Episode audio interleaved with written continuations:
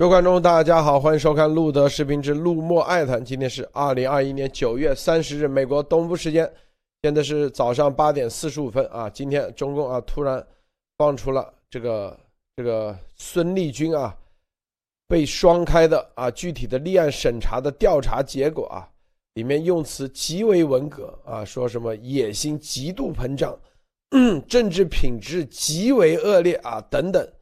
说对孙立军严重违纪违法进行了立案调查，调查结果这里面到底怎么说的？这里面在这个时候公布孙立军的罪状啊，这意味着什么？之前啊只是部分的，现在又添加了很多罪状。这个我们比较一下，去年四月四月三十号被抓的时候啊，宣布被抓的时候到现在啊，这这个这个事情的来龙去脉，已经啊这几年以来啊，从二零一七年以来。这个孙立军啊的一些故事，我们来给大家回顾一下，来分析一下，这到底意味着什么啊？这到底背后是什么样的？是中共的党内的内斗啊，到了一个什么样的程度？有人说孙立军被鸭王出卖了。好，我们待会节目中分享啊，节目中说。好，这个莫博士跟大家分享一下其他相关资讯。嗯，莫博士好。呃，罗德先生好。啊，艾丽女士啊。这两天我们曾经说过，中共的这个电力危机实际上会延的延展到各个领域。其实整个里面还有一个问题，就是在电力领域，中共实际上太多的假的信息和数据了。这两天由于中共的热电的这个煤的原因，导致电力的大损失。但是中共这两年一直吹的。它所谓的环保的风电，还有太阳能发电和核电，其实并无法满足其热点。也就是说，他所说的这些清洁能源的增加，其实都是一些假的，无法真正满足真正的电力需求。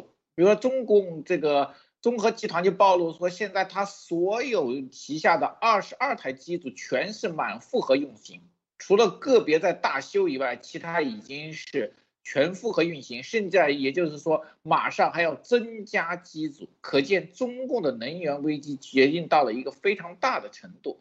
而他自己以前作假和作虚的很多能源设备，现在的问题已经暴露的非常大了。还有一点就是说，随着这个立陶宛对小米进行这个抵制以后，美德国的内政部已经证实，在全面即对小米进行审查。因为特别是对它的安全调查，因为小米的安全调查已经不是一个简单的事情，这是继华为和其他手机之后，中共国的手机的问安全问题再次进入到西方的这个视野中。啊，最后一条分享一下，就是说，这个国际奥委会现在提出一个东西，就是说，中共的二零二二年二月。的这个北京冬奥会将在没有外国观众的情况下举行。他们给出的理由是新病毒疫情。实际上，我觉得更主要的是，中共已经对自己的这个国际形势恶化，已经是看到了。他们坚信，如果再这样下去的话，即使他们召开也会被抵制。如还不如自己大方一点。为由把这个外国观众挡在外面，但是这会造成一个很大的问题。北京奥运会大量花的是中共国老百姓的血汗钱，现在是无法这个外国观众进，那基本上会是一种血亏的状态。这笔钱又是拿中共老百姓的钱和血汗换其政治声誉，可见中共现在已经到了一个非常紧急的地步，老百姓的日子只会越来越惨。好的，路的，今天分享到这。艾丽女士分享一下。好的，呃，我们看啊，就是这个三条消息要，跟大家分享啊。第一条就是说，呃，这个呃有这样的这个今天的环球网啊出了一个社评。就是说，名字叫希望岸田文雄不把中日关系往敌对推啊，非常有意思啊！大家知道这个岸田文雄应该已经基本上没有悬念了啊，在星期三的投票中获得了这个自民党的总裁。那么今天呢，呃，这个环球网就对岸田文雄隔空喊话啊，给出了几条这个威胁啊，你不能做什么哈。他这个话说的非常像教训自己的小兄弟啊，就是这种感觉。他说，日本在任何情况下都不应该塑造成中国的敌人啊啊。当然，这个一方面也是给中国看的啊，就是他理解的日日本应该怎么做，而日本不要重走军国主义道路啊。你的这个他的军事发展是遏制中共的啊，可以讲在这个地区这个军事平衡的这个变动，他是为了遏制中共的强大啊。他一上来就写不要重走军国主义啊，非常有意思。他这个说日本不能加入明显针对中国的多边军事同盟啊，不能加入啊。第三条，日本自卫队不能学美国公然挑衅中国。第四条，日本在台湾问题上要特别谨慎啊，要想军事上去台湾搅浑水。极可能发生新的中日战争啊！第五，什么？当然，钓鱼岛老问题上要和中共加强管控分歧啊？什么意思？就是要和中共跟我来谈这件事情。第六，对华科技战中，在美国的对华科技战中，日本不能和美国携手排除中共的供应链，试图窒息中国的经济未来。他这里边用的词啊，我我为什么拿这篇文章来说呢？就是觉得非常的有意思啊，完全是教训自己的某一个省长的口气，啊，这是第一条啊新闻跟大家分享。第二条呢，就是今天爆出来，习近平在中共中央政治局三十三次集体学习时强调，要加强国家生物安全风险防控和治理体系建设啊，要要加强这两个建设，这个就是可见我们现在一直说的。真正的关键的点，不管你是管控数据，还是打法律战、立法来反反的这个制裁，或者是立法来不提供数据。等等等等，最后都要归功归呃归于最核心的什么数据啊？所以它这个里边讲了这个生物安全系统治理啊，等等等等，讲了很多东西。那么我们相信，我们一直在呃分析中共国的生物安全学这本书以及相关的它的这个超限战的打法呢，应该是呃就是现在正在发生的过这个事情。所以这个习近平他也没有呃放下这个。这个关注点啊，关于生物安全问题，当然这个他是要要加强他的防控啊，扎紧自己的篱笆。好，这是第二条。第三条呢，就是另外也跟这个相关的是工信部。新规定，向境外提供的数据应安全评估，核心数据不出境啊！这是今天来自于这个北京日报的客户端的啊，这个今天的一个报告，又把这个数据安全法拿出来说，九月一号正式实行，六月十号开始立法啊。开始这个正式的这个搞人人民代表大会啊，把这个法给他立了，然后九月一号就执行了。那这个今天这个意见稿里边，就是特别是在这个数据安全稿里边，专门就把这第二十四条啊，大家我跟大家分享一下。就是工业和电信数据处理者在中华人民共和国内收集和产生的重要数据啊，应该依高依据法律行业法规在境内存储，确实需要向境外提供的，应该依据。依法依规，根据数据出境安全评估，在确保安全的前提下进行数据出境，并且加强对数据出境后的跟踪掌握，核心数据不得出境。这已经给了一个死死规矩啊！核心数据，那么核心数据谁来判定？可不是咱们老百姓说的，是他们认为什么是核心就是核心，所以这个核心的评估标准没给你，但是他只把数据给你了。这个其实就是我们要要跟大家分享的法律战里边的这种，呃，其实就是立法来保护他作恶。啊，这就完全是呃没标准掌握在某一两个人手里，谁说是他嗯不可以就不可以，或者掌握在安全部手里，或者掌握在一些重要的规则制定者手里，那这个其实就永远你这个数据不可以出国了，出境了啊，这而且这是立法，所以我们在跟大家谈这个现在的中共对外输出的这个超限战里边，他现在通过加紧在国内立法，保证数据不能对外公开啊，其实就是。我我们说，在下一步的这个数据溯源的问题上，其实设置了很高的一个障碍啊。好，路德，我就分享这些。好，我们看啊，这个今天中共国家啊中纪委监察部的网站突然发发布了这个孙立军的啊这个被双开的罪状啊，罪状啊，去年是叫做被双规，现在是啊罪状出来了，说经查，孙立军从未正真正树立理想信念，背弃两个维护，毫无四个意识，政治野心极度膨胀，政治品质极为恶劣，权力观、政绩观极度扭曲，妄议党中央大政方针，制造散布政治谣言。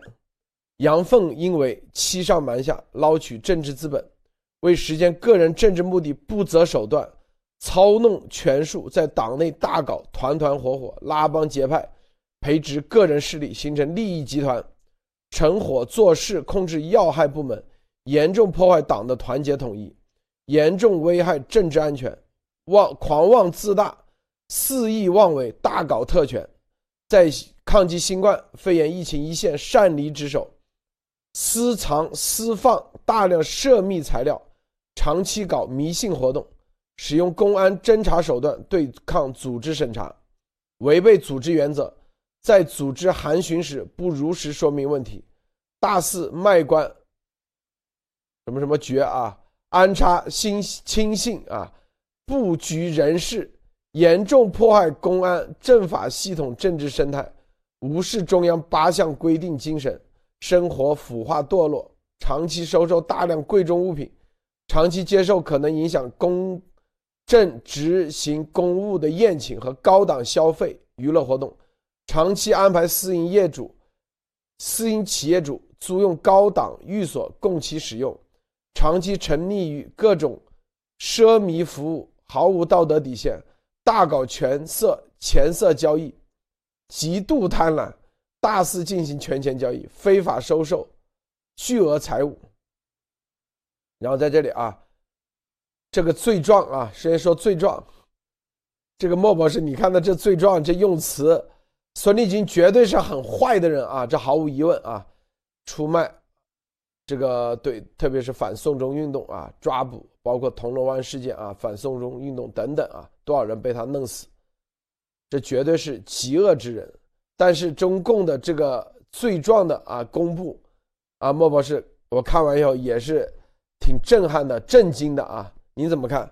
先说这罪状的这个文字方面啊。首先，这个罪状让我想起了当年就是中共给自己人，比如说林彪当时叛逃之后给了一个什么篡党谋权的这个罪名，这个基本上我观看这个钟立军的这个罪状已经就。仅差于这个篡党了，这个首先这个啊反党肯定已经有了这个定义了，谋权可能还没有，但是这里面提到一个叫做什么私藏机密信息，还有什么大搞特权，这些是也是叫做什么篡党谋权的这个东西。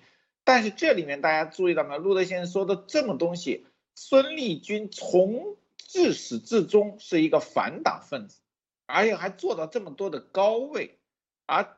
中共现在这么久才算出来，那只能说明一个问题：孙立军做的事情，其实中共本质是知道，甚至是一丘之貉，没有区别。孙立军越烂，只能说明这个共产党体制烂，对吧？他没有任何非党之心的，他的起来和他的成功都是共产党栽培的，他倒台只是另外一个原因。那么这里面只能给大家一个意思，中共的高官基本上都是这种货色。那么整个由这些官员构成的这个政党会是好东西吗？那只能是更邪恶的。就曾经说过，你天天看到出来的都是各种各样的邪恶的虫子，那么制造这些虫子的这种虫巢和母巢会是好东西吗？那自然而然，这里面中共把。孙立军说的越越烂，其实明眼人看到的是中共的更加的邪恶的本质。好的，路德，阿丽女士，你怎么看？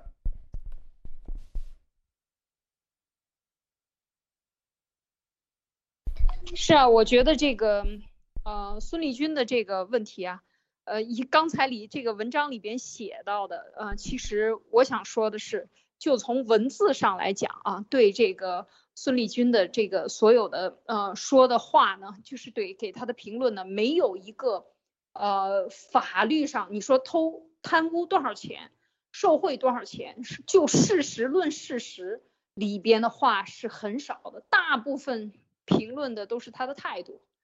我觉得这个就是文革式的这个大批判啊，整人整人运动的非常典型的标志，就是用呃形容他的态度，态度非常恶劣，然后他的这个事实非常严重啊，这个全部用的都是形容词，或者是形容的是态度，他办事过程中。说他狡猾，或者是欺骗，或者是什么，这个在审案过程中，一般来讲，他都只是一个呃，他这个过程，或者是他本人的一个态度。但是，一般来讲，作为法律定案，他一定是给你一个，呃，一个就是作为一般的刑事案案件，他都是给你事实是什么，经查是什么，你经过事实经过是什么都没有写。完全写的是一个背叛党，或者是说在这个过程当中非常狡猾的这样的一个人，这就是非常典型的。我觉得这就是呃一派整另外一派，就是现在的这些人倒霉的时候来了啊，要拿刀子磨刀霍霍向他们的时候用的都是这些词，而这些词完全都是可以被编造的。啊，就是说一派整一派，我觉得这是非常典型的一个被整的一个人。先不管他事实是怎么样，因为中共的这些像这种，呃，这么高的官员来来讲的，每一个人被拉出去都可以枪毙十回没问题。所以，但是我们想说的是，他的现在的用的这些词语，呃，越来的越有。更强的信号就是在整人，所以我我们我的体会就是说，你过去的几年关注所谓的孙立军也好，王艳平也好，所有的大家现在跳出来看这个，回过头来看这个事实，你会发现其实。它都是内部矛盾的，在海外的一个外化。每一次，其实以前多少年都是一会儿报温家宝了，一会儿报谁家的人了，他都是内部斗争的一个外化。他在海外去报你的时候，他这种斗争越激烈，你看的越入迷，或者是你完全被他看不懂，在西方人，呃，觉得他非常的乱。这都是一个最终的效果，就是共产党很难惹，非常看不清楚，不知道如何下手，是一个滚刀肉，是一团滚刀肉，你根本就无处下手。这个才是我觉得最可怕的效果，就是说让别人看清楚，哦，原来你们郭鸭鸭毛组织和你们一群中国人在海外都是在玩一个内斗而已，所以你们中国人可能都是这样的。这就糟糕了，而很多人，包括我们现在看，不再相信鸭毛，或者也不再跟路德社的很多观众，其实就是就是心死了，觉得中国人没有希望了。这些中国人可能也觉得中国人没有希望，而这个我觉得造成的伤害才是最大的，他把人的希望，对中国人的希望给打掉了。好的，阿路德。啊，你看这里，呃，接下来是什么？说严重违反党的政治纪律，孙立军啊，组织纪律和廉洁纪律，构成严重职务违法并涉嫌犯罪，且在党的十八大后不收敛、不收手，甚至变本加厉，情节特别严重。十八大后啊，专门写的，啊，那十八大后啥意思？那后面做的这些事情，那都是啊，你默认的，是不是？依据什么中国共产党纪律处分条例啊等等啊有关规定，决定啊给予孙立军开除党籍啊，由国家监委给予开除公职处分，终止其党的十九大代表资格，将其涉法涉嫌犯罪问题移交检察机关依法审查起诉，所涉财物一并移送。这里说啊，在党的十八大啊，但这十八大是什么时候？就是二零。一二年的时候啊，十九大是二零一七年，意思说啊，这些所有的事情是在十八大之前就已经一直在做，但十八大后不收敛不收手，变本加厉，情节特别严重。这啥意思？就是说十八大之前他就已经一直在干这个事啊，在十八大之后就变本加厉，所以你看这是很明显的。这种党内斗争的信号啊，因为十八大之前，孙立军毫无疑问一定是孟建柱啊江家的人，这是毫无疑问。现在啊说十八大不收敛不收手，变本加厉，情节特别严重。这词放到这里，意思说啊习上台了，你还不给习的面子啊？不为习所用，依然啊变本加厉。说白了，那些就是你的罪证。如果啊，说白了就十八大之后，到这六年时间，二零一二年啊，习上台，一到二零他被抓，二零二零年这啊七八年时间，给你机会，但是你依然变本加厉，所以就给你抓了。这个潜台词不就这意思吗？是不是？如果你十八大之后啊，不不去不收敛不收手，或者不变本加厉啊，然后那可能你就没事是吧？这哪些事情？你看，说这个这里面啊，严重破坏党的团结统一，这里头严重危害政治安全。哎，这里头这个话有有有问题啊，有是。这句话的意思，就是他就是替罪羊，本来是两个啊两派之斗，最终就是他一个人给背了，是他来破坏党的团结统一，破坏了习江啊江习之间的这种团结统一，所以呢啊是他破坏的，严重危害危害政治安全，是他危害了中共党内的政治安全。好，这里头有一个啊，之前一直放的一个消息啊，有人放消息说啊，他在这个武汉，因为他是二零二年四月份抓的嘛，说私藏私放大量涉密材料，说他把这个武汉病毒的啊一些真相啊一些呃一些情报一些信息自己私藏了，然后还发到澳洲去了啊，给澳洲情报部门给破破获了，然后因为这个原因被抓的。但这里头这句话，莫博士，你觉得这句话是不是这个意思啊？你怎么看？呃，我觉得这个应该不是这个意思。我觉得更大的内因应该是内因，就是说中共内部的权力的制衡。大家知道，这一阵子就特别是这个这两个月来，习在。党内的势力和整个政坛其实得到了一定的压制和退化，特别是病毒真相以后，他们预估错了结果，现在习非常的这个困难。但这个时候，习有一点退让，那么孙立军这个时候就会出现两种，一种就是江派可以靠孙立军的案子翻手在打击习，但是看现在看来，这个孙立军现在可能会成为两派。和解的一个筹码，或者是两派共同推出来的一个呃叫做呃替罪羊，就是两派有可能和解，但是我觉得这有可能也是相互试探的，江派跟习派相互试探的一个手段，就是江出手打击你，让这个人来替背锅，你们江派愿不愿意退让？江派的意思可能是我牺牲一个大的棋子。来换取习的承诺，习愿不愿意？实际上，总体来说还是一个利益，鬼打鬼争取利益，利益相同而聚，利益相争的时候而散，这就是两者的东西。这个地方，我觉得这个孙立军只是一个替罪羊，或者是被抛弃的弃子，但是对整个中共国的政局，我觉得影响不大，两派仍然会内斗。好的，路德，啊，这里。你看，很多人说，就是因为他是去年啊，大家看，在四月十号被抓的啊，四月啊，四月二十号，四月二十号左右被抓的。然后呢，当时抓的时候说，东公安部通报孙立军有三个问题。当抓的时候啊，第一，口是心非，阳奉阴违，有令不行，有禁不止，做两边人，搞两边派。第二，任人唯亲，任人唯利，拉帮结派。搞小团伙、小圈子。第三，把自己凌驾于组织之上，妄自尊大，我行我素，搞一个人说了算，把分管领域搞成个人自留地。啊，当时公安部通报孙立军的问题，是叫做啊，啊是被什么中纪委调查。现在一年多啊，这个一年半，呃，四月一号到现在正好啊。这个一年半，正好一年半时间啊，是吧？呃，九月三十号嘛，他应该是三月三十号左右抓的。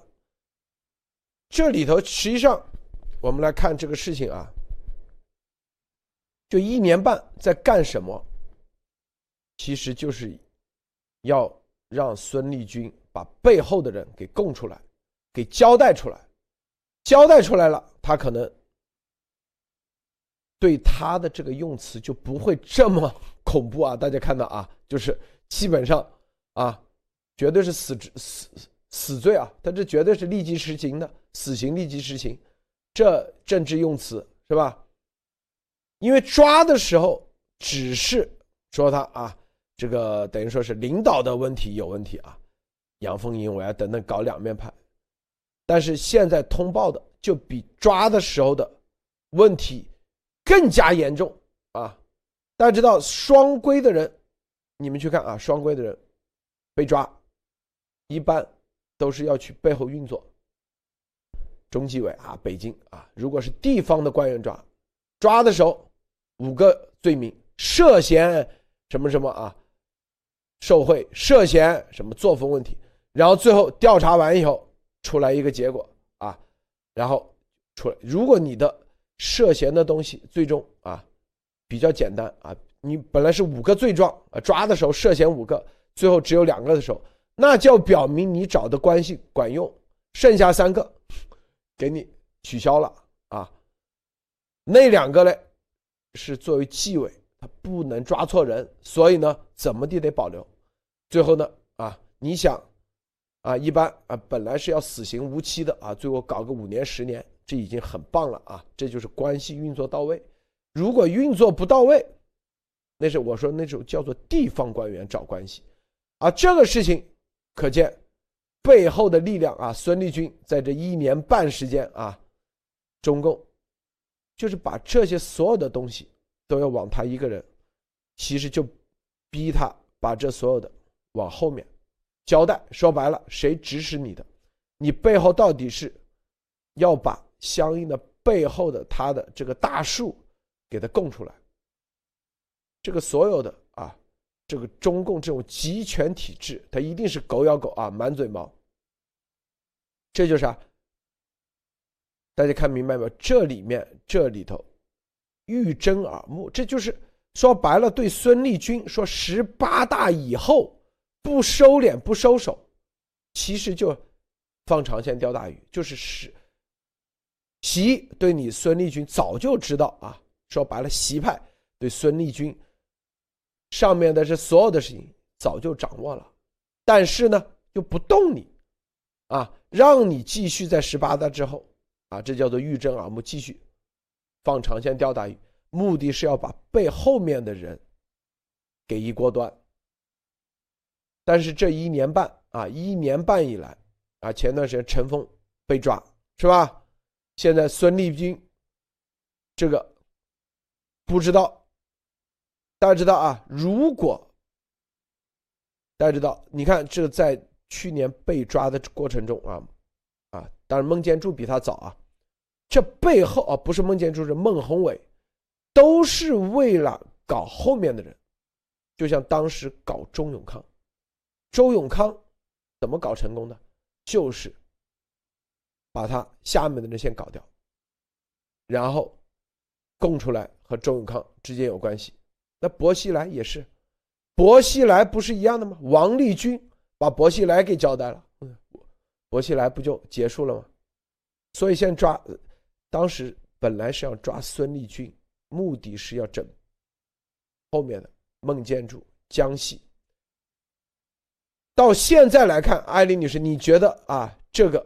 习的这个打法到底成功没有？有没有能够就根据这个罪状，能不能把后面的啊这人给弄出来啊？艾丽，嗯，呃，我觉得这个，嗯，就是确实是如路德所说的啊，这个他用十八大来做分水岭啊，十八大之前。既往不咎，十八大之后，习总上台了，老大换帮主了，还不听是吧？还玩还玩阴奉阳违啊，阳奉阴违，然后呢，还在这里做。那么用谁来调呢？其实我们看这个丫头，应该在这个案件上啊，现在越来越多的结案，其实就能看出来，这绝对丫头是配合的，她不知道拿到了多少东西啊，来帮忙弄。最后在这个疫情出现之后，到到了武汉啊，应该是三月份，孙立军到了武汉，在武汉这个地方是被抓的，所以他说他这个什么生物呃什么呃疫情防范。不不不到位，等等，没有在岗上，等等等这些话，所以我觉得他对他的这个批判是非常非常严厉的。这些用的词啊，如果说现在我们在分析他的这个党派内斗争，孙立军应该绝对是可以，如果把他的牙撬开，把他嘴巴撬开，他应该是真正干脏活的，就是替后边的老板所有的人来干脏活的。那如果说这个，这个他就是骂的这么厉害啊，那这个确实我觉得啊，路德分析的有有一定道理，就是有可能他真的是没有把最关键的东西交代出来，或者是怎么打打了一年啊，就是一年半的时间整他一年半的时间在里边，他没有交代出来什么关键性的东西。那么当然我们也知道他之后就是对孟建柱呃有打击，但是。我想说的是，他的打击应该是可以一直到江派最核心的，包括所有的什么呃江家的这些重要的呃人士的犯罪啊，器官移植啊，这些杀人医生的这个莫名其妙的被死掉，所有的这些东西他是不是都知道？因为他是正法嘛，他是刀把子，专门去干活的。就是他，他就说白了，就是他的杀手啊！他到哪儿摆不平的事情，孙立军他们这些人就是最高级的这个铲事儿的。他是如果是说，嗯，他交代能交代到哪一层，可能真的没有交代到最高层，或者是说有一些东西没有全部交代出来，而有一部分内容应该讲孙立军可能真的是放在了海外，所以说他们在这个关键时刻只能骂他，但是。是不是说能把他弄死？这个还真的，我觉得不一定啊。而且我觉得这个是两派的博弈，在这个过程中，另外一派是不是说能够就大家互相拿对方的黑材料，能不能拿更多的料，或者是保护住他的这些关键信息？这个我觉得可能都是背后的这些重要点，因为他这里边还讲了，呃。私藏大量涉密的材料，这些材料是不是被找回来了？不知不得而知。另外，长期搞迷信活动，我觉得他们说的这些，应该都是呃，就是所谓的小圈子、小帮派里边的经常搞的这些，嗯，他说是迷信活动，可能就是一些什么做法事啊，什么乱七八糟的，用这些东西来去来建立自己的这个呃这个群组的凝聚力。但是他这里边还讲到一点。我觉得用词很严重，就刚才路德讲的，就是去年对他的认知，就是他把自己放在组织之上，啊，这个等于就是呃，就是敢触叫做什么，嗯，反啊，这是反罪，在过去皇权时代啊，就是你敢犯上，你打等于对老子。最大的头的这个势力能够去，呃，去有野心要去夺它，所以才说敢把自己放在组织之上。其实这就是叛乱罪啊！说白了，我觉得就是内部的叛乱，或者是领头叛乱，或者执行叛乱的。那么他背后到底是什么样一群人？绝对是要把他这个嘴巴要撬开的。今天给出这么大量的这个这样一些东西，如果这个背后都有事实或者大量的事实出来，我相信孙立军之后可能就是有一批人还会啊这个被抓啊会会有莫名其妙被抓或者是被跳楼被杀的这样的人还会抓一大批啊。路德，是啊，这里这个呃记不记得之前啊？王岐山向习表忠心啊，说啊，这个别的腐败啊都不算啥，只有政治啊站队啊，就其腐败不算啥，政治站队才是最关键。王王岐山啊，之前专门说过这样的话，是吧？这里头你看啊，现在你说对孙立军的这个啊，他在党内啊，中共的历史上，他的这个罪状。但是中共历史上，谁的罪状最那个？林彪，是不是？篡党夺权那是最高最高的罪状，篡党夺权啊，是吧？其次，四人帮是吧？啊，也在什么反进行啊，什么反革命这种，他这个属于这个腐败里面，他现在其实是属于啥？还属于腐败啊，腐败里面的最顶级，还没有跨越到这个啊，组织篡党夺权夺权啊这概念。刚才这个一旦已经到边界点了，边界点就是刚才安妮女士说的是吧？凌驾于组织上，但是只是你个人凌驾，但是啊，他只是说形成利益集团，破坏党的团结统一。没有到说篡党夺权这个地步，可见这个词用不下去。就是啥？就是当时林彪反革命集团啊，篡党夺权，这个罪定不到他这里。林彪因为林彪是啊，要啊轰炸毛主席啊，要暗杀毛毛泽东啊，毛主席啊，是吧？这个这个。就对政治野心，这里头就这几个字，只是说叫做破坏党的团结统一。其实，可见这个啊，就是孙立军啊，在就是他没有去啊，就是到他为止了，基本上就到他为止。后面说王岐山啊，这两天又出来了。就是对孙立军放长线啊，放的这个长线就玉珍啊，我们放长线十八大以后，主要的目的就是什么？放孙立军这个长线去钓什么大鱼？就是把背后的他们的一锅端。但是现在看来没有端成功，就是两派之间的啊，就习。在孙立军这里已经捞不到啥东西了，所以赶紧判了吧，啊，就是把孙立军尘封弄了，哎，还是搞不到他们的钱，他的就是丫头不是钱说啊，海航的钱去哪了？这是他们要找的，钱决定了势力、实力以及他的各种范围。他的实力范围，所以啊，你说孙立军，如果啊，你想想，你看对薄熙来当时，王立军一堆材料举报薄熙来，最终王立军虽然也没有好下场，但是王立军也杀了多少人啊，干了多少坏事，但最终哎，没有用到这个词放在他身上啊。你说这些人能进得了八宝山吗？革命公墓吗？就是这些所有的罪状都比不上篡党夺权。说白了就是反党比这个要大。反党的人可以进得了八宝山革命公墓，你就知道这个反党是真反党还是做欲真耳目。这基本逻辑大家可以看得清楚。中共历史上被踩在脚下最大的那就是林彪啊。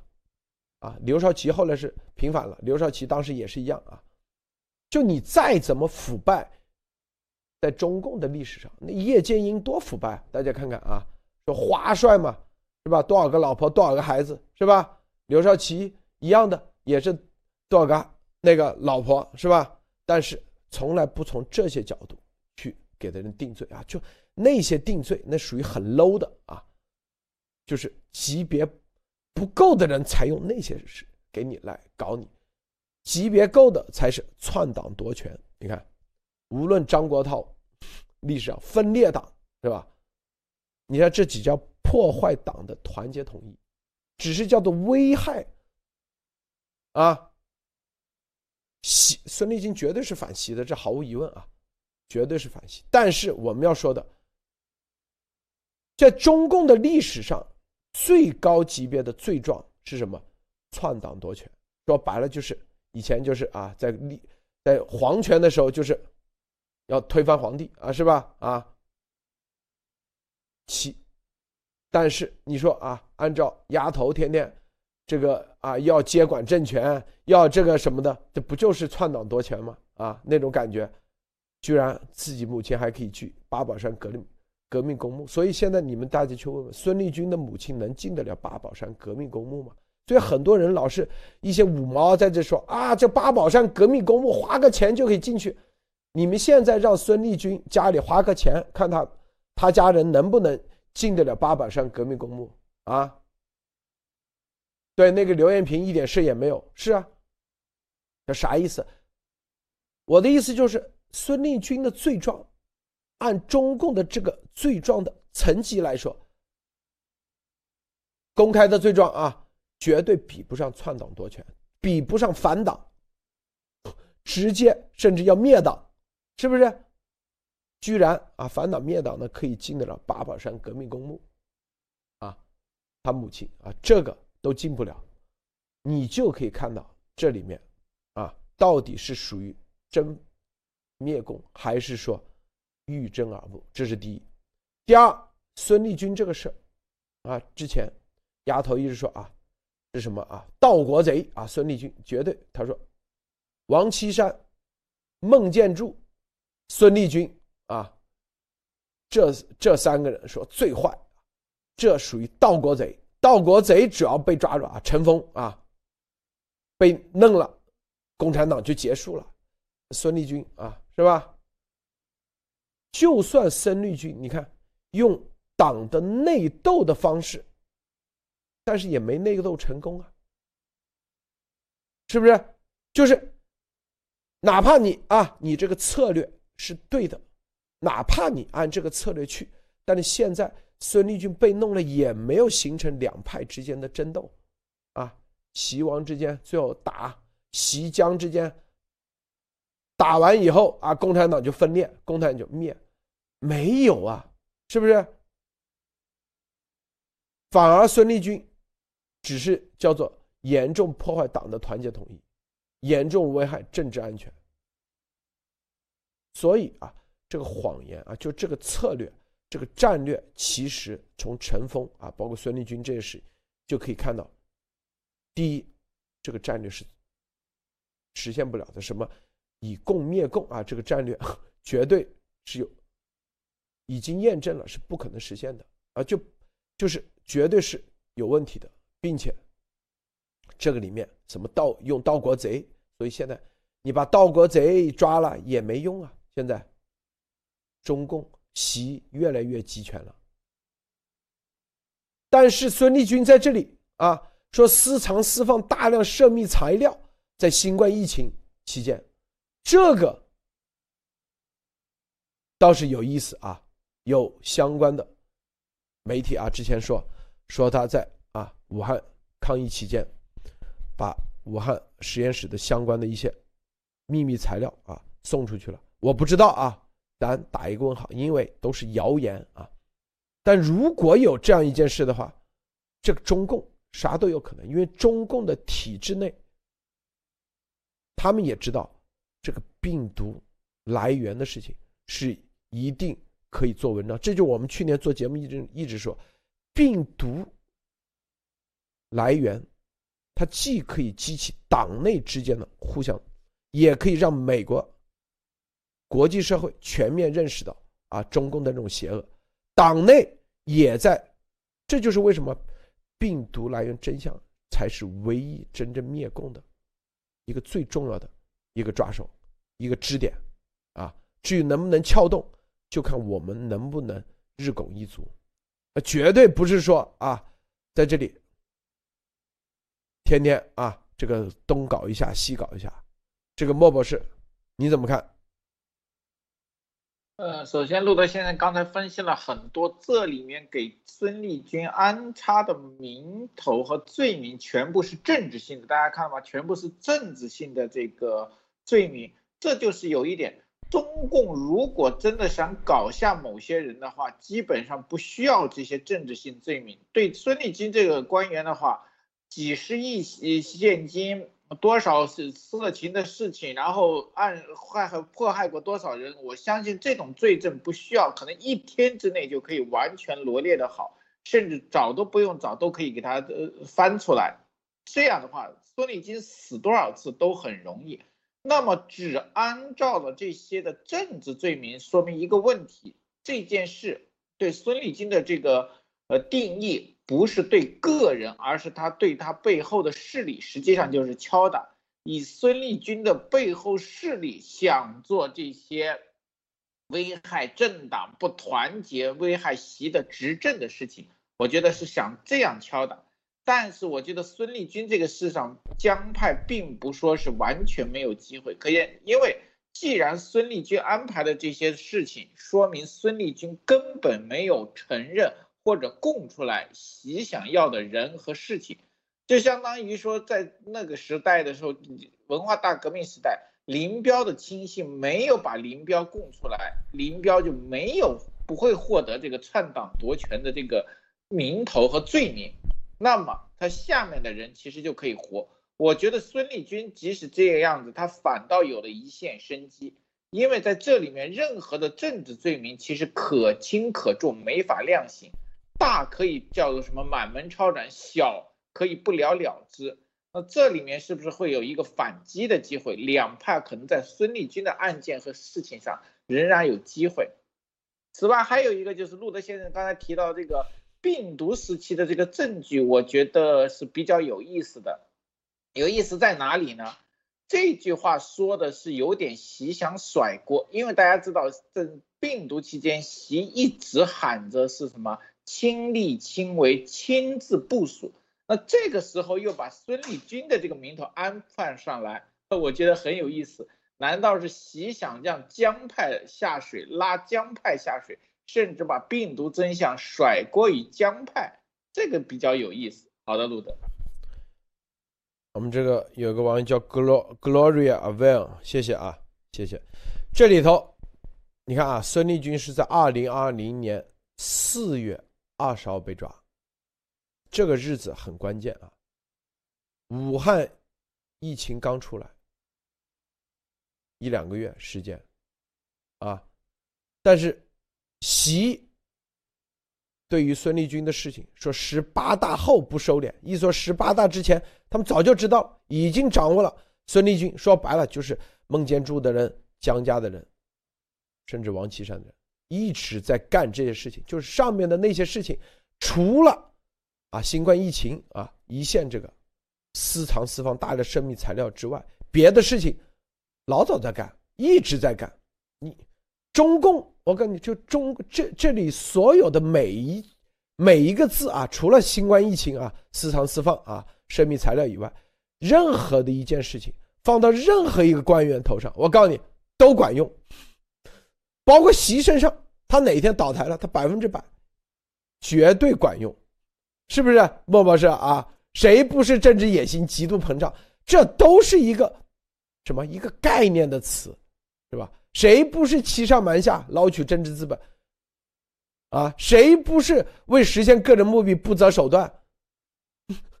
是不是？什么叫不择手段？你说啥叫不择手段？这话啊，请人吃饭也叫不择手段，是不是？谁不是培植个人势力、行人利益集团？包括令计划，啊，包括啊，这个什么，能不能把这个词放上去？核心就看你的在。双规的各种过程中，你的表现，你能不能老实交代？双规，任何这样的重要的枪杆子、刀把子、刀把子人，背后目的是打背后的人，是吧？抓孙立军有啥用啊？背目的是打背后，但是为什么在四月二十号要对他下手？因为他觉得，啊。江家或者是王家、王岐山通过病毒的事情，想通过病毒事情把习给灭了，所以立即抓，立即抓，很快时间，第一时间抓。在抓他之前，大家看没有？王小红啊，当时是公安部啊，提成了公安部的副部长、常务副部长，并且是主管。中安部八局，我们在二零一九年年底做了连续做了几期节目，提到为什么王小红啊就掌控公安部八局，八局是什么？就是专门啊，就所谓的特勤局，就是类似于啊八局九局两个局，他一直管，就是有专门，就是有办案的直接的办案的权利，就相当于美国的特勤局这个概念，直接可以抓人的，直接可以啊做上手段的，八局九局大家去看看啊，我们之前做节目说过的。所以说孙立军的事情说是王小红立功了，这里头私藏私放大量涉密材料，肯定是跟武汉病毒疫情有关的这些东西，然后被查到了，就别的事情都可以忍啊，睁只眼闭一只眼啊。孙立军一定，我跟你说，在习面前，他肯定不是说啊，我只听江的，这习给他下个命令。说啊，这个，这个我得看看王岐山怎么说。他一定是两面人，这不说的很清楚吗？抓他的时候是怎么说他的？说他是两面人啊，啊，两面人，两搞两面派，口是心非，阳奉阴违。就啥意思？就抓他之前，他在习面前一定是，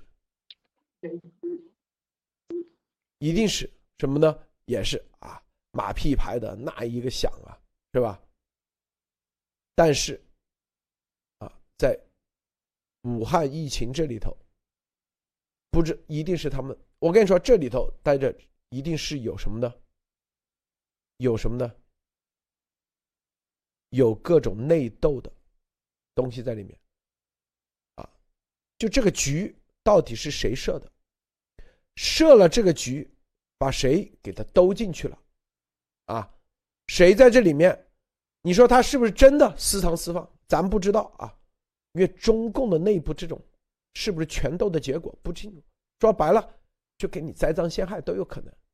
啊，用这个事把江的人，把江的孙彻底给他抓了，啊，甚至是他也有可能真的藏了，但是被人发现了啊，原来你是两面派啊，然后就给你抓了。然后弄后面的人，各种可能性都有，但是你就可以看到啊，就在这个武汉疫情这个病毒这个事情上，中共各派也在活动，这就是什么？我们那时候说啊，严博士出来之所以能出来，这里头一压十尺，这就是为什么严博士能活到今天。这为什么玉正耳目？他要放长线钓大鱼，因为他们觉得严博士背后是有什么什么什么那个，这就是夹缝中啊，这个上帝概率那个的出来的。很多人不明白啊，觉得那怎么能够让严博士出来？这因为有中共自己的内斗，他们在观察，他们在看到底背后，但实际上啊，这其中包括丫头就负责的，就负责的其中。一条线，丫头一定是领任务，哎，因为没有任何人觉得啊，这个路德是，因为幺幺九的爆料跟丫头觉得没任何关系，他们也在很奇怪，幺幺九的事情，路德是怎么能出来的？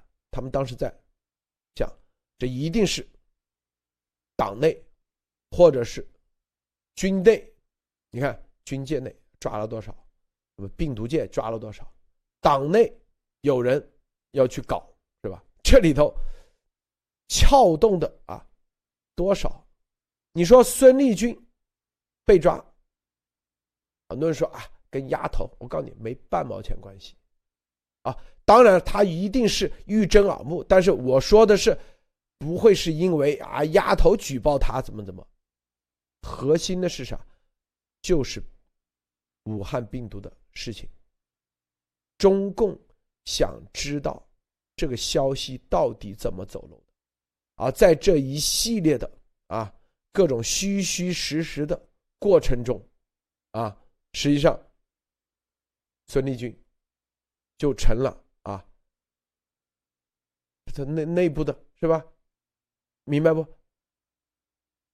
自己孙孙立军就成了这个啊。要么叫做替罪羊啊，或者要么就成了啊各种牺牲者、牺牲品。当然，孙立军绝对是很大恶之人，但我们说大恶之人在中共这个体系里头不一定先死，那那比孙立军恶的多的是了，是不是？但是我们想说的，就告诉大家，这里头很复杂，都是因为这个武武汉病毒的，说白了就是幺幺九，说白了就是严博士撬动的这么多的内部互相之间不信任，互相之间打来打去，最终啊。孙立军估计也看到了这个，他他绝对心里头啊也是想做袁世凯的。我告诉你啊啊，也是想做啥？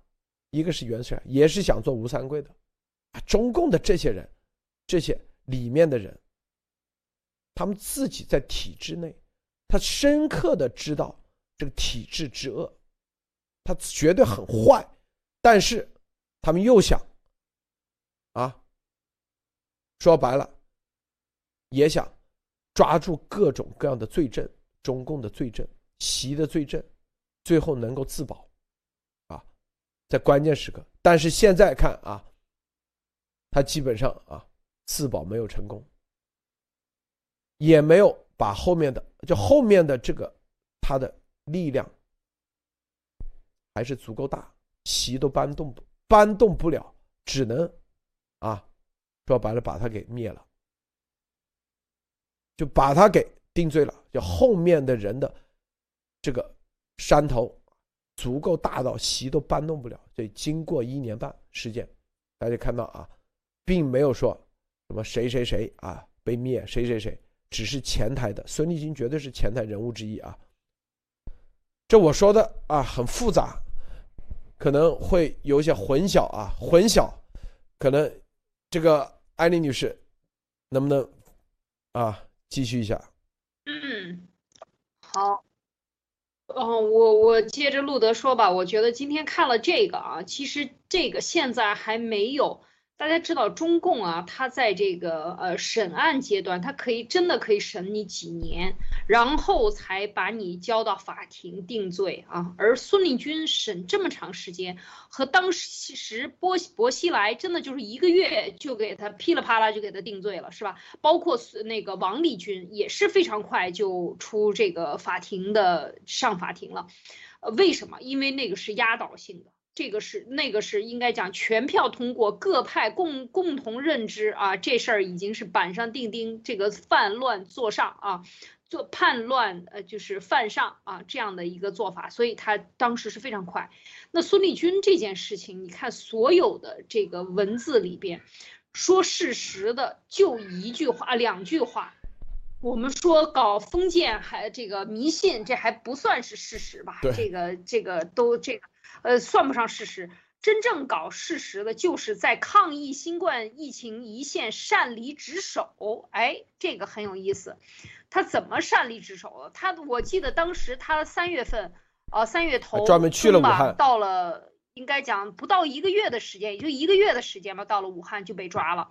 他三月到了的时候还上了很多次电视，我们还专门做过节目讲。哎，你说他怎么跑到呃整个湖北省抗疫的总指挥呀？他这个跑到武汉去做总指挥部署任务，啊，当时我们还讲过他这个口罩戴戴了几层什么的，还嘲笑他。你看，这个时候就说他擅离职守。第二个最重要的事实就是整段文章里的最重要的事实就是私藏私放大量涉密材料，而这句话是跟上一句话放在一起的，所以你很难不想象这两件事情是有关联的。啊，这个我觉得是这是一个唯一的事实，就是呃，你私藏了很多材料，那么是不是他在调查这个疫情的时候，呃，就是呃，调被调过去，就是对他进行调查，你到底看到了什么？是不是海外的这些信息是你放出去的？我觉得中共要查他内部的这个派系斗争里边，他要查，他可能是有怀疑或者有一些风声，然后。呃，这个斗争中，大家知道，这个如这是习，如果是他一手策划的，呃，而且被献了军礼的啊，二零一九年十一就被献了军礼的，我们都安娜女士他们都挖出来了。这个二二零一九年可能更早的时候，他就已经都做好了样样品，什么都做好了。那么这个时候就是说，这个这完全是习派在上台以后，二十八大以后，二零一二年以后。他们组织的这样的一一套动作。那这个时候，那谁在搞破坏？谁到底在海外放出来给了路德社？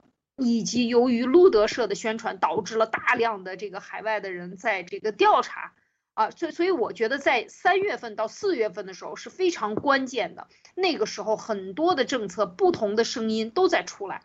那这个时候中共非常的应该讲是非常的慌的。那个时候是不知道底儿的，所以他一定会内部调查派系之间的互斗。那这个就是一个非常重要的材料。我相信他调查他有一部分的原因是因为这个，就是看这个判案里边来讲。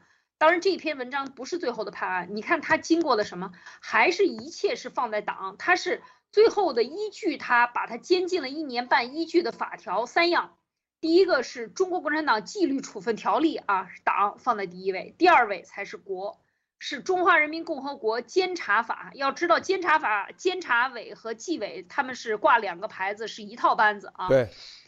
第三个才是中华人民共和国公职人员政务处分法，看到吗？依据这三个法，把他进行了监禁一年半，所谓的抓起来。大家看到这这哪个是哪个是什么法？他根本就没有真正的这个所谓的呃泄密呀，他可能真的没有涉及，他只是私藏，没说泄露啊，透露给这些外国势力进行这个呃这个颠覆国家政权呀，这里边都没有。所以呢，我觉得这个就是，呃，可以讲是病毒问题，应该啊是有很大的一个推动作用，呃，然后呢，他才这个最后的处分才说，最后呃这个经纪委委员会研究批中共中央批准是吧？对，对他抓捕完全是共产党内的一个抓捕，然后呢才是开除公职，然后呢现在就是要交。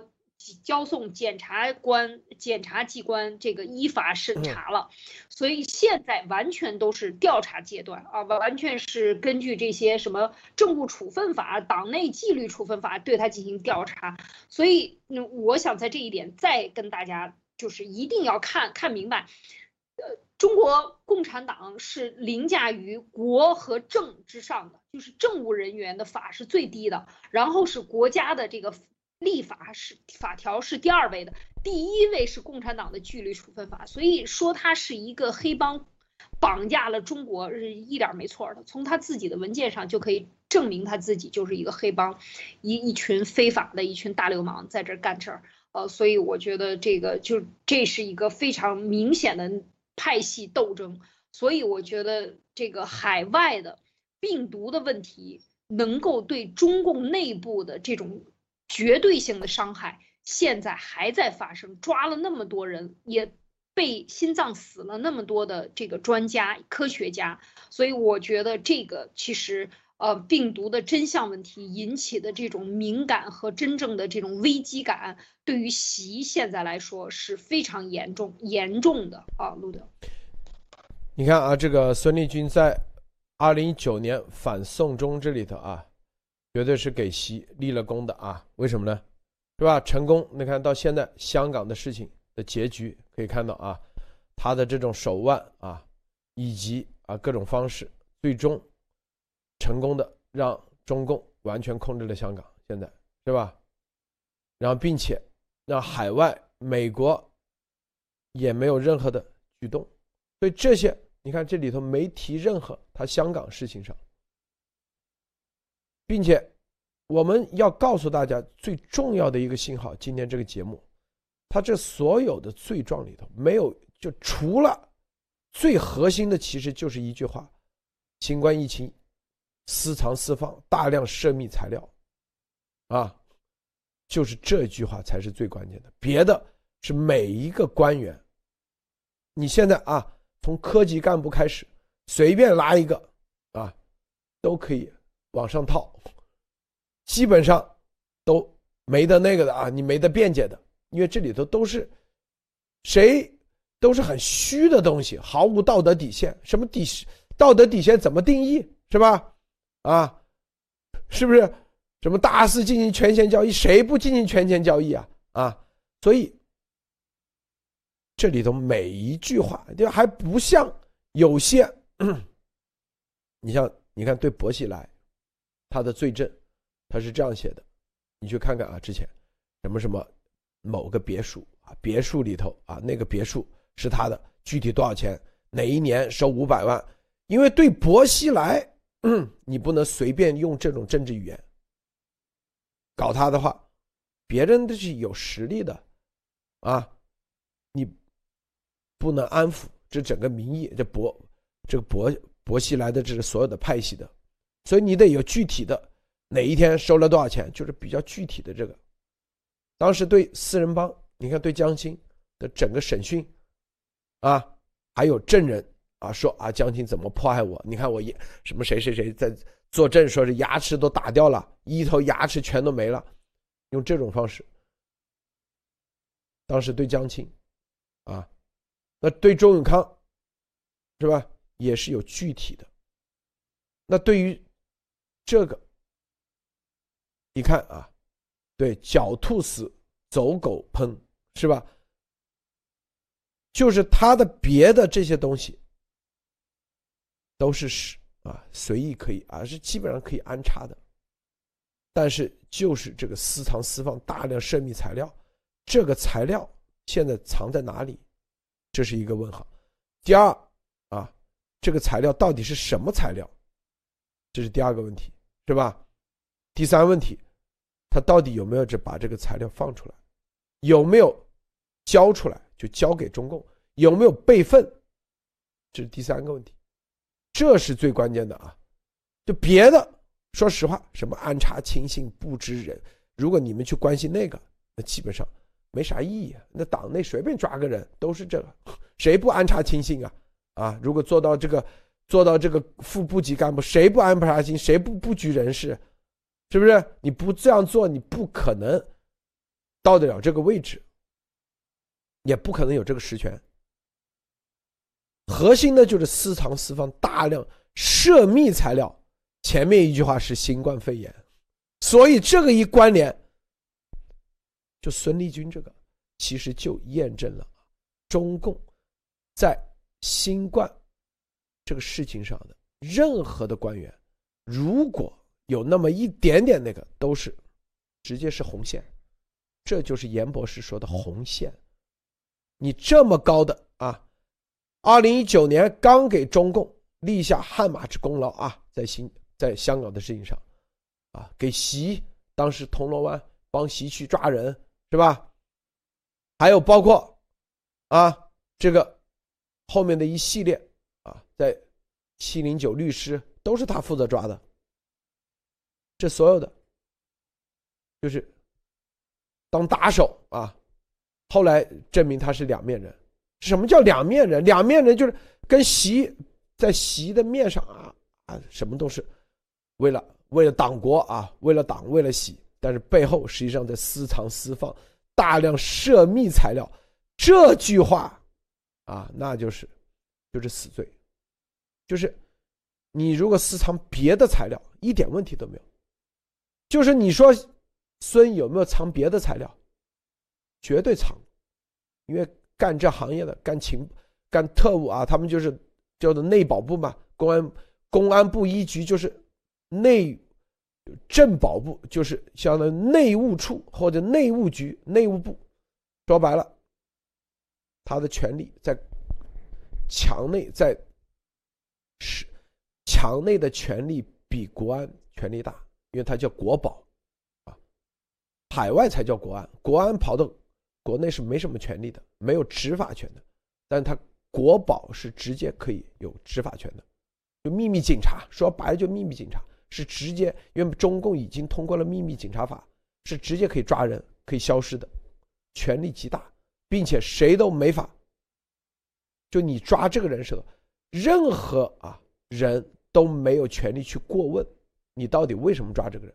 他说：“哎，这个人哪怕抓某个政治局。”或者是委员，或者政治局常委的什么，他的亲戚他都可以抓，说啊，这个人你看涉嫌什么什么，但是我们在调查时候保密，你不能过问。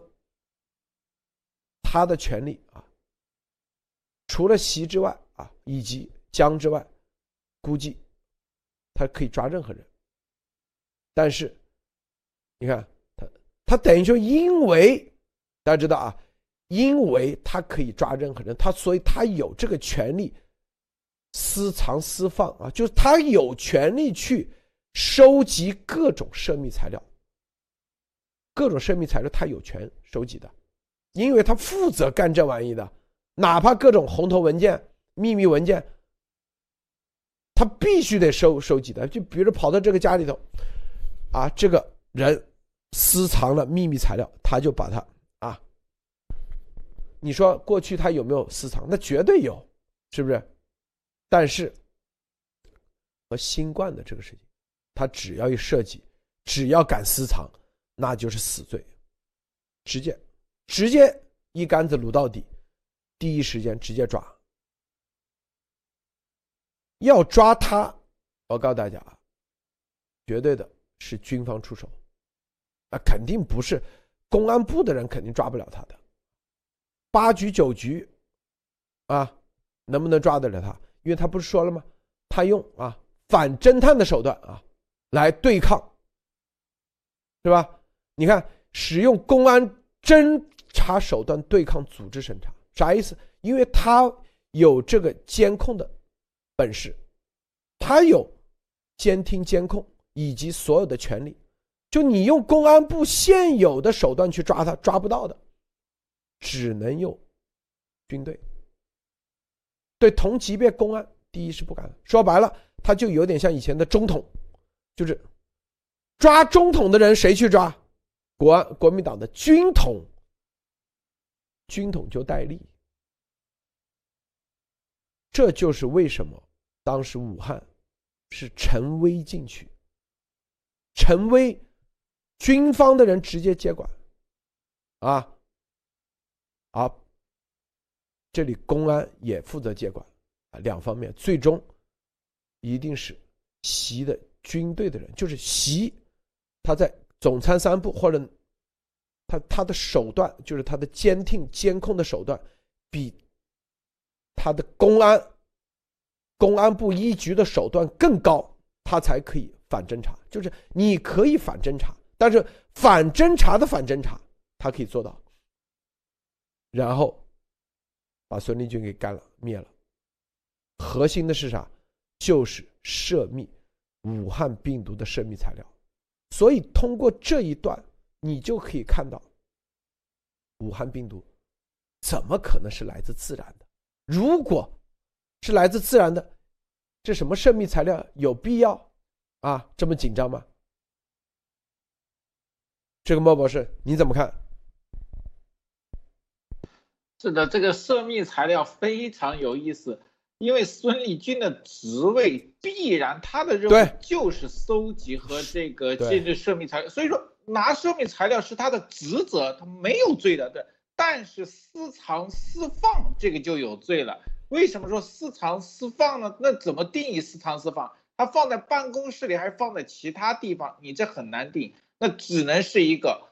你的涉密材料没有交对人或者没有给出人，这才是罪名。就是很简单，你有很多或者是习的涉密材料没有公开给习，或者给了江，这个才是大罪。不是说才拿到涉密材料有罪。那这里面我就更想一步，整个武汉病毒事件其实很多的高层和这种特。中共的情报部门有很多人有大量的涉密材料，这些人有些是江派，有些是习派的。那么这个事情是不是给这些人都是一个警告？你们只要有病毒真相，都给我把嘴管严一点，知道吗？这我觉得这里面是有一个警示。现在大家知道，很多在情报溯源的情况下，我估计有很多人蠢蠢欲动，要把情报顺出来。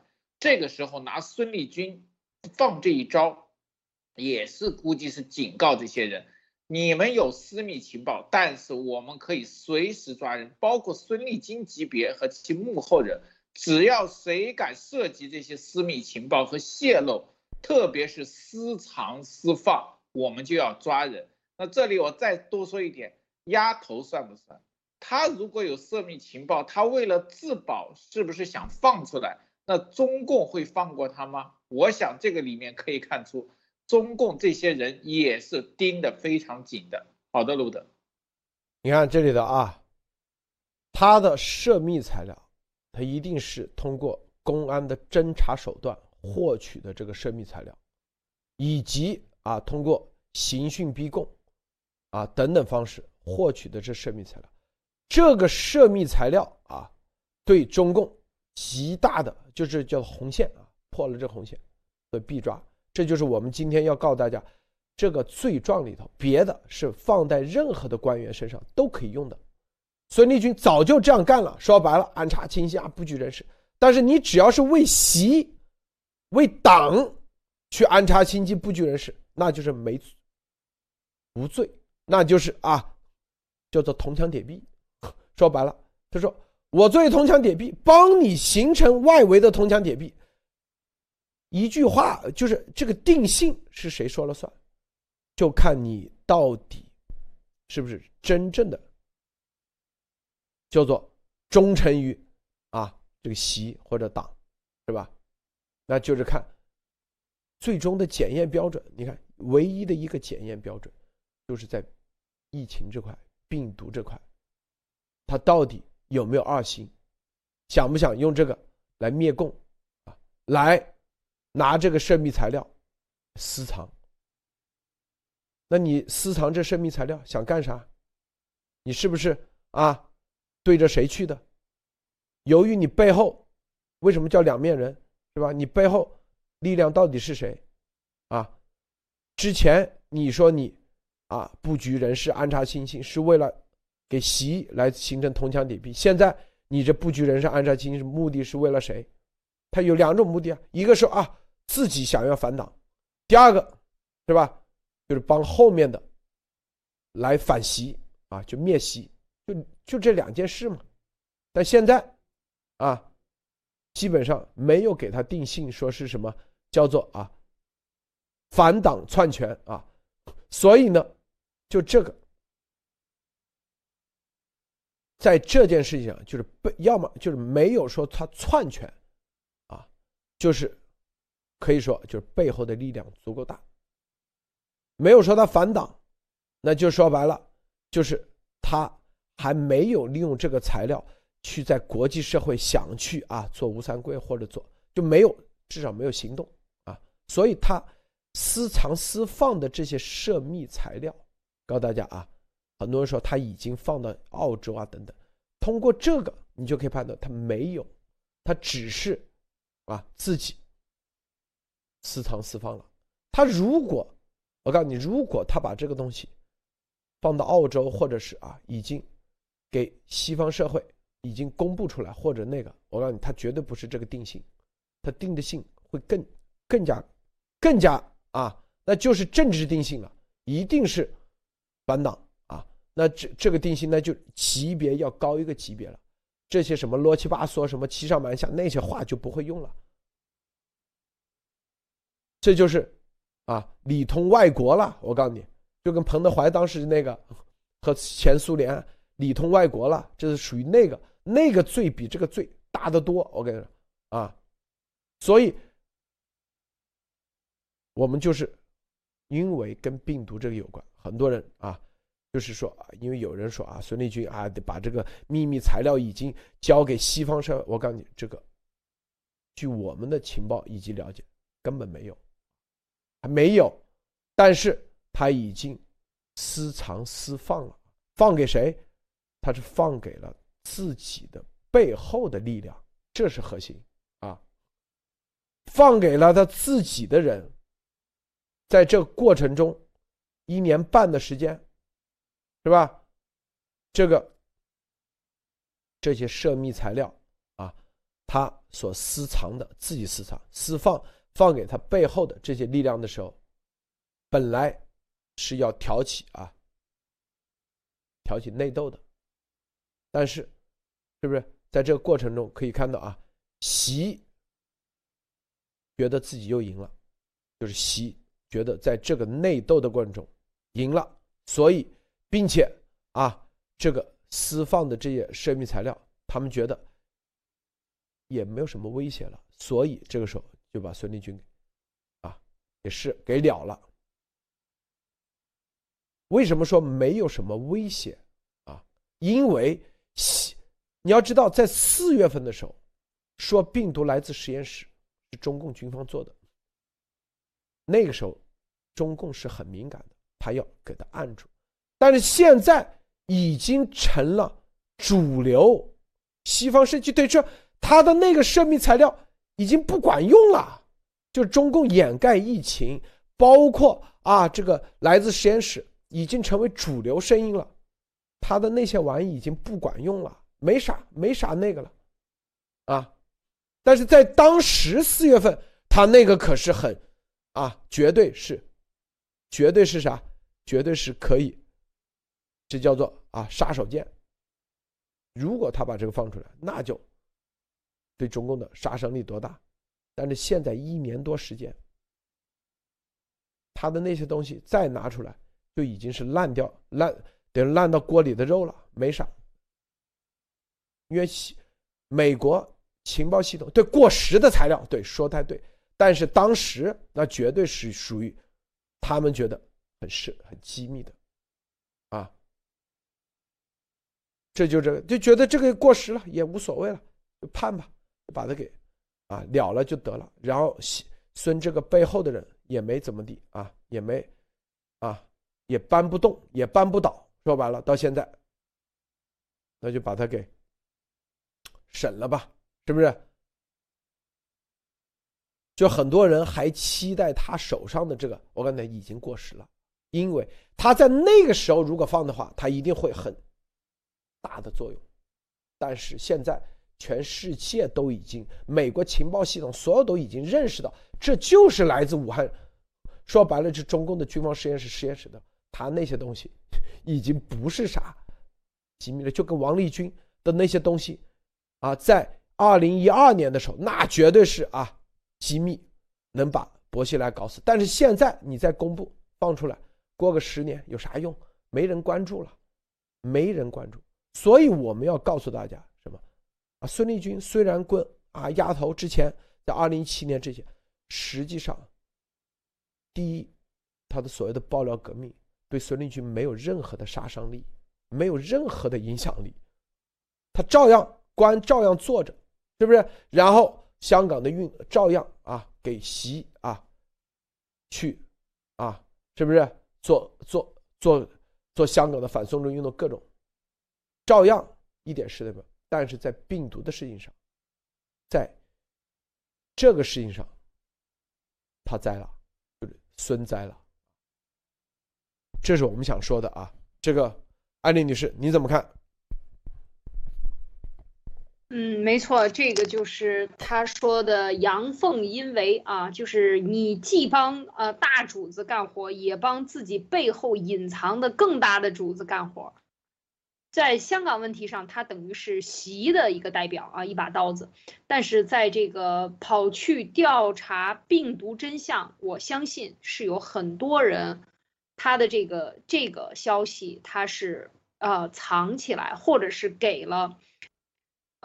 相关党内的其他人，而没有传到海外去，否则就不是这个定义了，就变成里通外国、颠覆国家政权了。现在丫头干的不就是颠覆国家政权吗？这是更大的罪，比他的什么对抗组织调查要高一万倍的罪名，杀一千次。那是为什么丫头的母亲还能进八宝山革命公墓？就说明这一切都只不过是一场戏而已。都是逗你玩的，所以这一点上，我觉得就是在这个呃他的这个案情出来以后，有有这样的一个呃就是呃反照的这样的一个作用，可以比较丫头，他真的是这个应该讲他他在他应该能够拿到什么样的罪行啊？比较一下孙立军就知道了，而孙立军事实上。应该讲，今天的这一篇文章给他的最终的结论就是，还是党内斗争，不过是党内出了一个，嗯呃，这个没干好活的这样的一个人，哎，就是，就他没有涉及到卖国卖党啊，用用共产党的话说，没有涉及到卖党，把党的机密出卖给这个文，而他们，我相信当时。最主要要调查的就是到底谁把这些信息放到海外去了？幺幺九为什么说就是幺幺九，对，幺幺九这件事情背后是什么？这个对，绝对绝对的不是说自己在调拍吹嘘自己这件事情给中共造成的巨大伤害，让他打乱了他的阵脚，打乱了他的排序和所有的计划。这件事情引起引起的这个东西，应该讲是让习非常不爽的。但是习既然已经这样了，就破罐子破摔。既然已经就是无法收回的病毒，那就直接把它散出去吧。那他嗯，又又当然动用了其他的科学界的力量，等等等等，我们都已经揭露了。但在这个过程中，不要忘了，二月和三月是非常密集的。嗯，当时三月头嘛，三月十几号几号，就是这二十几个科学家当时签的这个这份文件。呃，当时杨澜又访问这个利普金。呃，二月份的时候，这一堆的文章啊，包括二月份呃，这个张永振的那个团队的 P 二实验室被关，都是在二月份。对，就是非常密集的动作，中共的动作，所以我相信他去调查，一定是派他去调查。那么他在这个问题上，应该讲这里边最重要的事实，应该就是病毒的问题。所以我觉得病毒的问题和中共党内要清理党的一个重要的一个呃，应该讲是一件事情，一个重要的一个啊、案件，一呃或者是清理党内呃不这个声音的啊一个重要的一个东西，就谁到底把这些事情啊放出去了，谁有这个心还想放啊，那就趁你有这个心之前，肯定大量监听啊，就把这些人直接就给做掉了。所以我觉得，就是看到这个问题，就可想中共的这个呃这件事情，病毒的事情对中共的打击有多大。而这个孙立军的事情，可以讲他的这个被被审、被收收收审啊，然后被现在马上移送检察机关，等于就是整个这件啊、病毒事件的一个冰山一角的，可以看出来啊，路德。对这个啊，就是这基本逻辑，就是中共啊，在啊本来是计划长期的啊啊，说白了，至少春节以后三月份才公布啊病毒的什么什么这些，承认人传人，但是幺幺九彻底打乱，别人就在查啊到底怎么回事，所以孙立军先查，因为他是内保，他有各种侦查手段。负责查，对吧？然后查了半天啊，这个越查咱幺幺九啊，后面一幺各方面的节目啊，越越做越那个啊，把这个中共说那就派军方查，军方一查发现啊，孙立军在这里头啊也在搞事儿，知道吧？就把说白了就四月二十号就把孙立军给就给抓了，就这个属于啊。属于什么呢？就是，但孙立军一定肯定在叫冤，他抓进去一定通过他背后的力量喊冤，所以当时抓的时候只是啊一个简单的什么两面人啊，但这些属于在调查阶段，他可以啊所谓的就是平反的啊，是不是？所以说啊这一系列这一系列的各种，其实就让这个。内部啊，中共的内部产生了很多变化，在这里头，就是这个啊，很多人说啊，跟什么什么这个，因为孙立军在武汉的这个时候，他还是很狂妄的。大家知道，当时在孝感的有个叫阿孝，啊，还送红包啊，过年什么什么，大家记不记得？当时还做了一个视频歌颂孙立军，当时很狂的这种，但是后面这一系列的变化，就跟这些都有关系。这是咱们今天节目啊，呃，欢迎大家在推特或者在底下留言啊，继续分享自己的观点。好，我们今天节目就到此结束，谢谢莫博士，谢谢艾丽女士，谢谢诸位观众观看，别忘了点赞分享，再见。